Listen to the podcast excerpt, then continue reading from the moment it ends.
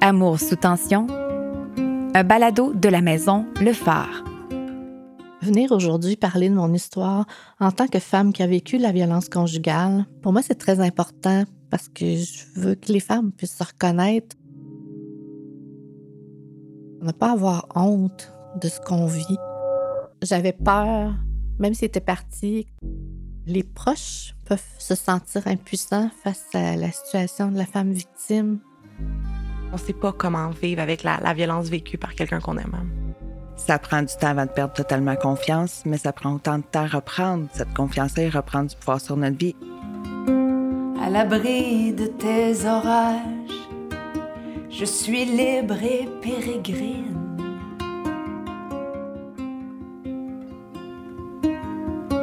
C'est important pour nous que le plus de gens possible puissent euh, savoir reconnaître les signes. Mais comment concrètement on peut aider une femme qui vit de la violence conjugale? Le premier appel, souvent, c'est le plus déterminant toute sa vie parce que la femme, peut-être que c'est la première, seule et unique fois qu'elle s'ouvre. Elle va juste écouter. Vas-y, appelle.